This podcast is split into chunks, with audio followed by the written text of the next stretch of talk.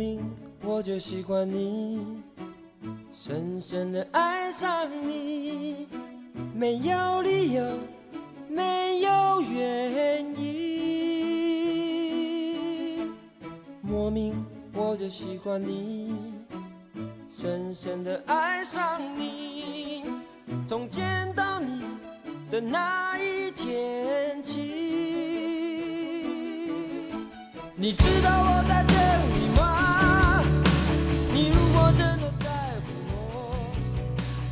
是张瑞，今天是星期四。今天我们的开场歌曲是一首老歌《迪克牛仔》，你知道我在等你吗？你被什么样的新闻给刷屏了？黑洞的照片，尽管我们看不懂它是什么，甚至在朋友圈里头啊，有位同行开玩笑说：“诶，这照片看上去怎么像在做肠镜呢？”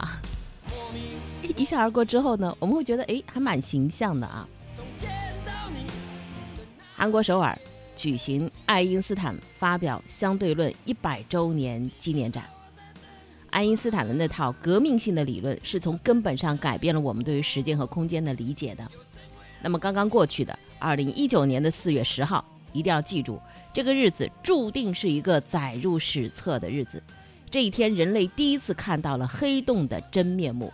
其实我们就早就知道有这个存在，它的存在，我们通过引力波听到过它们合并的声音。还有很多的理论早就在教科书里头成了一门学科的理论基石，而且呢，它还是人们好奇心、想象力的集合。在很多的艺术作品里头，黑洞都是绝对的主角。而这一张呢，被人们调侃说，嗯，像蜂窝煤啊，像取暖器，呃，像手电筒的光，像在做肠镜等等。这张照片它的意义也远不在于看见这么简单，因为在科学家的眼里头，它的形状、大小、光晕的性质都意味着新的知识。那些人类最聪明的大脑想出来的理论，有多少经得起考验？迄今为止，爱因斯坦少有失误的时候。这次拍照的结果，又是验证了爱因斯坦早在一百零四年前提出的广义相对论。为了给黑洞拍照，人类准备了两年，但为了这项研究，人类准备了二十六年之久。而事实上，在天文领域，这样漫长的等待已经是家常便饭。当我们仰望星空，对它寄予美妙幻想的时候，不要忘记，不要忘记那些把一生都投入到这项事业当中的人。科学研究需要的不是一时兴起，而是一场旷日持久、失败多于成功的征途。在互联网时代，所有有家暴嫌疑的视频，无疑会引起大量的网友的谴责。所以呢，一位杭州的妈妈啊，她在给孩子当这个服装的童模，在拍照的时候呢，可能因为是沟通上的不畅吧，所以走过去，啪一脚踢在小女孩屁股之上，小女孩一个趔趄。呃，当然看到小女孩在视频当中反应呢，好像也没有特别激烈的情绪反应，没哭没闹，很淡然的接纳了。所以有网友说，显然这小女孩是经常被踢的。那么这种视频当然会引起很多的谴责，而且迅速登上了昨天的微博的热搜，热度是居高不下。踹小女孩的这个妈妈很快就站出来向公众道歉，她说呢，绝没有虐童的意思啊，只是在沟通教导当中，像视频所。表现出来的那个动作稍微大了一些，绝无伤害之意。听他自己怎么说吧。我想跳楼，就是我觉得就是那种外外界的来骂我呀，就是各种的骂，我有点承受不住。但是还好我老公，没事没事，你不哭啊，没关系。我说的都是我真实的感想。嗯，我就跟我老公讲，我也没跟别人讲。我说我真的这样子来来说我骂我。那其实我本身我是有两个孩子的人，我们家儿子、我女儿都是我一个人带大的，我没有任何人帮我的，我自己带大的孩子，我可怎么可能整天没事去打他、骂他？怎么可能的事情？而且我女儿这么可爱，我身边好多朋友都很喜欢妞妞的，然后我我就说我有些有一点想不开嘛，然后我老公就跟我讲，他说这什么呀？我老公就调侃的说，哎呀。人家明星整天那么多人就是骂他什么的，你就不要看就好了呀。他说我老公就说，你就不要做任何的回应，因为我这个人平时也不太会讲话，然后我就想，要么就我不做回应，因为我怕说错话会引来更大的就是网络暴力来说我，你能明白的，对不对？我知道，但是呢，现在网友就是因为我们看到的，大家看到的就只有十秒钟视频，你能不能跟我们还原一下那天到底发生了什么事情？就是你是因为什么原因会想要踢他一下？主要呢，那天我们去杭州拍摄呢，商家也已经拍完了，嗯，当时也是小孩子也有点乱跑，然后我自己加上拍了一天照，我确实是我自己最主要的原因是我自己，嗯，脾气没管理好。对，小孩都是有皮的时候，这个我是一直以来我我觉得这个事情是我错，就是我错了。打小孩子本来也是不应该的。其实说实话，我平时从来不踢妞妞的，顶多有时候生气的时候可能会打他屁股啊，但是从来不会那样子去踢他。但是我在踢出去的时候呢，其实我是想吓唬他一下，就是我做出的架势是。就是像要去跟谁打架一样的，但是其实我踢的时候呢，我是有收回力气的。所以说，但是他们网友说的就是说，哎呀，你他肯定是整天被打，已经没反应麻木了。其实是因为我没有把他打疼，我只是，呃，做出很用力，其实力度已经减少很少到他的身上了，所以他没疼，所以他才没哭。因为我最主要我不是想打他，我只是想吓唬他。其实做完之后，我自己特别特别后悔，而且这个。视频旁边的那个人也不是我老公，啊，我老公他是有工作的，我们一家人也不是靠着妞妞来生活的。一直以来，我老公只是周末的时候才会到这边来看妞妞，啊，那个人是我弟弟，刚好来这边玩了，来玩了，我就说你帮我开车去杭州，因为我平时也不住在杭州的，因为太累了，因为我说他那他就刚好就跟我在一起了嘛，就过去了。在采访的两个问题当中啊。第一，这位妈妈这两天确实遭受到了很多的网络的谴责和质疑，压力好大。第二呢，还原了一下当时为什么要去踢，而且自己呢这个动作很吓人，力道没有那么吓人啊，做了一些解释。呃，先不去判定说对错是非，本身可能也没有绝对的黑白。当时也还让我想起了一本书，这本书的名字叫《童年的消逝》，作者是尼尔·伯兹曼，是一个传播学者。他曾经指出过，说在电子时代，因为他那个年代主要是电视对人的影响嘛。他说，在电子时代啊，儿童面临一种童年过早消失的局面，因为太多的电视节目会教会儿童像成人一样的形式，色情、暴力场面无所不在等等。尤其他指出说，那些中下阶层的孩子会更加的糟糕，因为父母没有功夫管他嘛，因因为有这个电视的陪伴，小孩就会更省事儿了嘛。所以他们嗯不知道啊。让小孩子随便看电视，模仿成人的行为，嗯，所以孩子可能会比现实生活当中会显得比成人更成人，这确实是一个洞见。但是呢，我想这个学者肯定没有料到，在电商时代，一些儿童的处境会恶化的更加的厉害。在电视时代，一些父母会妄想子女能够像那些电视里的明星一样出名挣钱，很多父母会让孩子去学才艺，但是一夜爆红的毕竟是少数。在中国，童星的数量也是屈指可数，很多父母都会明白这一点，所以学会了就是我的孩子，就先把他当做一个普通的孩子，先到学校去接受普通教育。但到了电商时代是不一样的，很多父母的梦想似乎一下子找到了出口。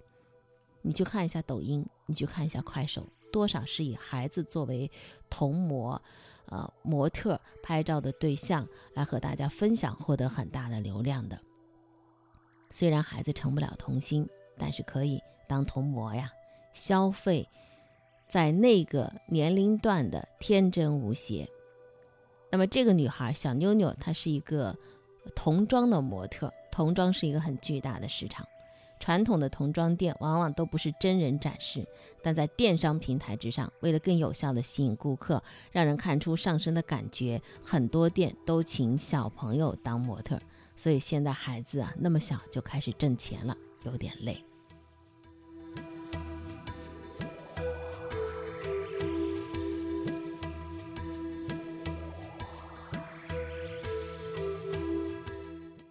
这两天呢，还有一桩事儿啊，在湖南，四月八号这一天特别热。那么这些江南地区呢，都是高温的天气。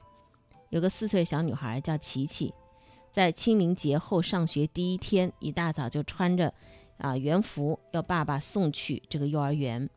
但是到了当天的下午五点钟，他妈妈去幼儿园接孩子的时候，发现女儿不在幼儿园，就赶紧打电话给他爸爸，两人就四下的找，结果最后在自己家的小车的后排座椅下面，发现了已经全身发紫、没有了生命体征的孩子。这个时候离早上送孩子上学的时间已经过去将近九个小时，从早上到下午五点，那么在湖南益阳这个期间呢，温度一度超过三十度。家人当然是很悲痛了，但有一个疑问：为什么早上是爸爸送女儿去幼儿园的，但为什么孩子没有进幼儿园，而在爸爸的车里头呢？这爸爸说呢，他当时呢就打了个电话，打完电话之后呢也没留意啊，就把孩子呢也没没注意他是到底是下车去幼儿园了呢，还是依然在车里头，结果自己就开车走了，之后那孩子就一天就关在车门里了，造成了这样一种悲剧。那么，这位父亲在面对记者采访的时候，他又是怎么说的呢？一起来听听。几点钟出门送他的呢？八点多，八点多。那开到这个里，你为什么没有发现他下车呢？这个我接了一个电话，我也忘了，我也就没注意了。没有注意。嗯。然后。这这重要的是，我们他这个，最重要的是，因为每次学生。读书的时候没有来，都会发信息的，也会打电话通知的。为什么会没来呀？嗯，有时候平时请假了没来的时候，他们都会发个信息，呃，小孩子好了没有啊？怎么样啊？就今天为什么没没有通知呢？好，输了要来的。好，今天是他们监管失职，我们可以认定。但是你觉得这个是他百分之百的责任吗？嗯，我认为他的责任比较大。如果他打了电话给我，我就会去就发现这个问题啊。嗯，你早上几点钟接了个电话？可以给我们看一下吗？我的我也忘记了。哦，早上接了，就相当于是接了个电话。嗯嗯嗯。然后就停到这里一下，你就以为女儿下了车。对对对。那这个那之后你这个车开到哪里去了呢？呃，再出出去做事了了。之后就出去做事了。哎对。您是从事什么工作呢？啊，卖车的。那那你一直在做事都没有发现女儿坐在后面吗？我没有开车了，我就没有开车了。那车是停在哪儿了呢？车是停在停在那个的停车的地方啊。停停到哪里？可以跟我们说一下吗？呃，店门口。停到你自己的店门口了。对对对。那这期间有没有人任何人提醒过你女儿还在车上？没有。你是是谁第一时间发现女儿在车上的？到了五点四点多，我老婆来接小孩子，他们才发现。根本就没有我女儿的来到学校，没来没来上学，他们一天了，他们都不知道，他们都不知道，三十三个老师就十来个学生，他们连少了一个人，他们都不知道。嗯，然后这个时候你你爱人做了什么？给你打了电话吗？他就马上打电话给我，他说小孩子去哪里了？我就我就我就我就可以就我就我就去想啊，去去找啊，一看就在呃在车上，在那个车的后座底下。在后座下面啊。这这位家长表述出来的这个场景，我们应该是很熟悉了。这位父亲啊，呃，最后把这个过失呢是嗯谴责，说是幼儿园没有及时打电话告诉他说孩子没有在幼儿园，你们什么事情没请假呀之类的。当然呢，当地的教育局呢给出了一个说法啊。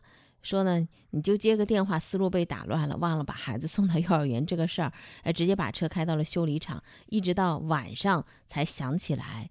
那么双方呢，当然也坐下来协调了，最后幼儿园赔三万二。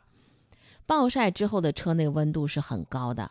瞬间一个小时，如果说密闭车厢之内温度可以上升二十度以上，如果车外是二十六度的话，那么车内的温度在经过三十分钟的暴晒之后会达到四十二度，而高温底下小孩的体温是迅速的上升，会发生热射病，它的水分的流失比成年人更加的快。